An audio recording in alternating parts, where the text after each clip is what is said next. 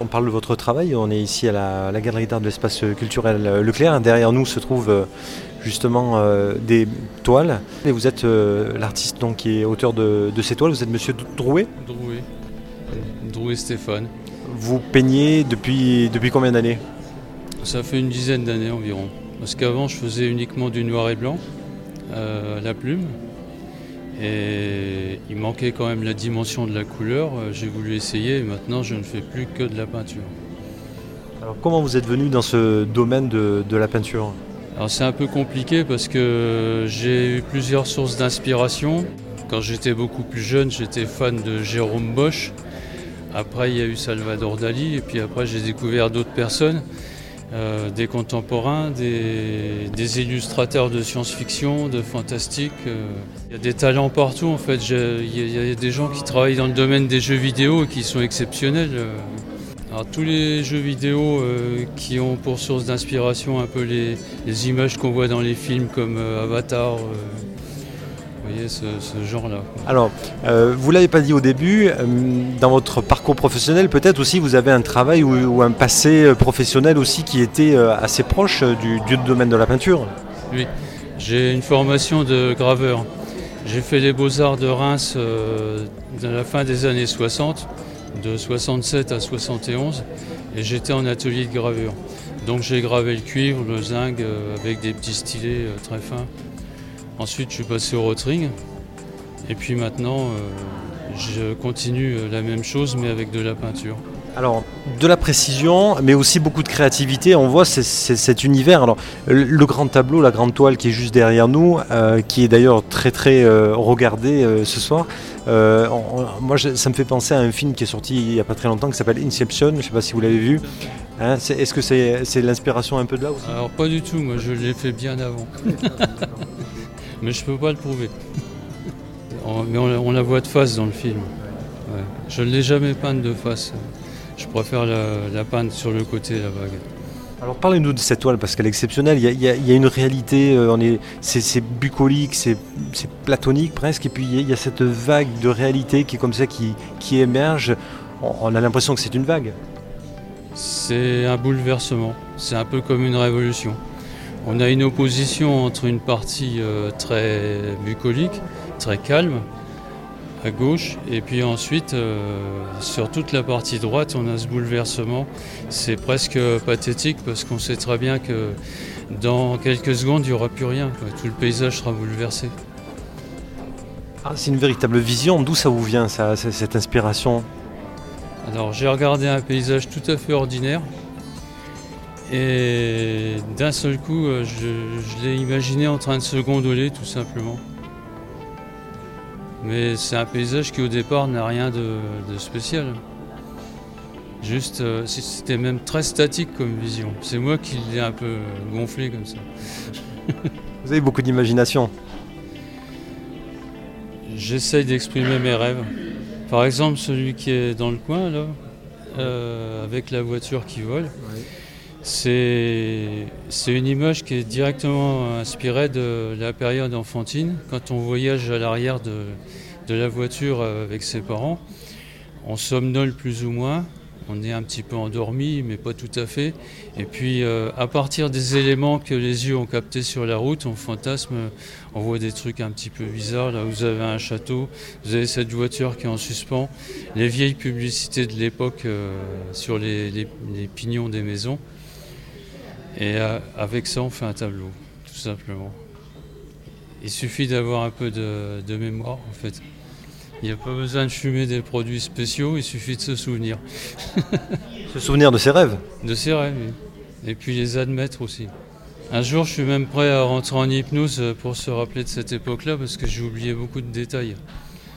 Et je pense que ça sera enrichissant. Mais pour le moment, j'en ai pas besoin. j'exploite déjà ce que j'ai réussi à récupérer.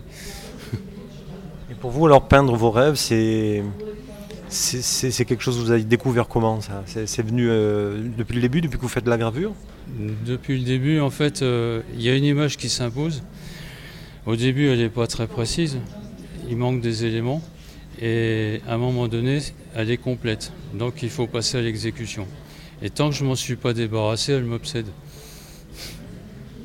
Donc j'ai pas d'autre choix que de me mettre à peindre. Alors il y, a aussi euh, les échecs, c'est un, univers, vous êtes passionné d'échecs j'imagine oui, oui, je suis pas un très très bon joueur mais c'est un de mes thèmes préférés. De même qu'il y a des gens qui dessinent des natures mortes avec des, fruits, euh, moi mon truc c'est les échecs, enfin entre autres. J'en ai fait une dizaine à peu près, ils sont pas tous là. À toutes les saisons avec des configurations différentes.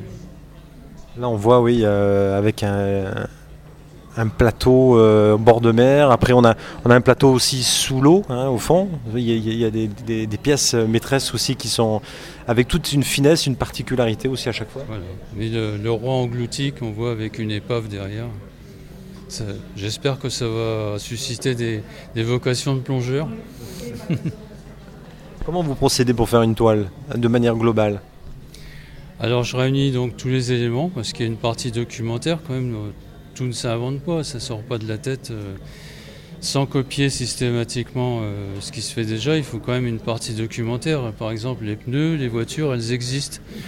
Et une fois que j'ai tout réuni, je me mets à peindre. Alors entre-temps, je fais des esquisses. et ensuite, je m'évertue à respecter les proportions des esquisses en agrandissant. D'accord, donc au départ on est sur euh, du trait, du dessin? Du dessin, il y a aussi le choix des perspectives euh, qui donne euh, l'ambiance, l'harmonie colorée, le rapport des masses, pour que ça soit impressionnant. Par exemple, pour qu'on s'imagine que le jeu d'échecs est géant, il faut il faut qu'il nous domine, parce que si on le voit du dessus c'est beaucoup moins crédible, ça ressemble plus à un jeu d'échecs de table, donc la perspective joue un très grand rôle justement la perspective et la 3D. Alors ce qui est fort, c'est que euh, en s'approchant de vos toiles, on pourrait penser que vous chargez au niveau de la matière ou qu'il y a plus de matière à des endroits pour faire cet effet de 3D de pièces qui ressortent. Et pourtant non, c'est uniforme. Alors quel est le secret? Il y a sûrement un secret, mais... Un secret, c'est un truc que tous les peintres euh, figuratifs utilisent. Ça s'appelle l'effet d'atmosphère. C'est une espèce d'opacité euh, progressive qui atténue le, paysage plus on s'éloigne en fait. Et pour réaliser ça, bah, il faut délaver ses couleurs vers le fond et réserver les meilleurs contrastes pour les premiers plans. Et les fonds, on peut les bleuter un peu. C'est le même, le même phénomène dans l'air que ce qui se passe dans l'eau, mais dans l'air, c'est beaucoup plus long. Ce qui se passe dans l'eau, c'est sur quelques dizaines de mètres pour les eaux les plus claires comme la Méditerranée. Et dans un paysage, ce phénomène-là apparaît sur plusieurs kilomètres en fait. Dans le fond, c'est même un petit peu bleuté. C'est l'effet d'atmosphère. Vous signez avec trois lettres C'est Oui. Alain Stéphane Drouet. Est-ce que chaque toile que vous peignez, c'est un rêve différent? Euh, Oui, euh, sauf quand il s'agit du même thème, comme les échecs par exemple. Les échecs, en fin de compte, c'est une, déclinaison du même thème. Euh, mais sinon, en ce qui concerne tous les autres toiles, c'est un rêve différent. Est-ce qu'il y a un rêve que vous avez déjà rêvé et que vous n'avez pas encore peint et que vous, avez... Il y en a plein. parce que le problème c'est que alors tout le monde me demande mais pour l'imagination, c'est pas le problème. Une, idée ça prend ça peut prendre quelques secondes. Après il faut la développer. Mais une réalisation, ça peut prendre trois mois si on veut. Donc euh, il y a tout un stock d'idées qui ne sont peut-être jamais réalisées malheureusement. Et si je me sens partir, je transmettrai, comme ça il y aura une continuité.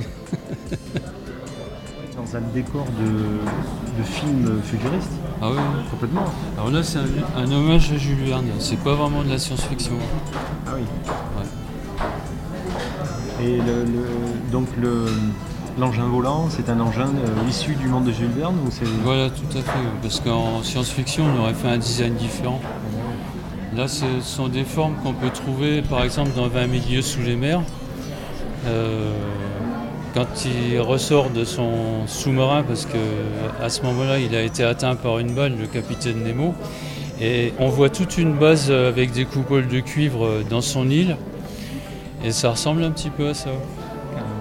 Sinon, le reste, le décor, euh, c'est plutôt une friche industrielle un peu. J'adore les friches industrielles. Il y a un artiste que j'aime énormément, c'est euh, Jean-Marie Poumérol. qui fait des, endroits oubliés comme ça avec des, vieilles poutrelles, des sols plus ou moins imbibés d'eau, des vieux bateaux éventrés.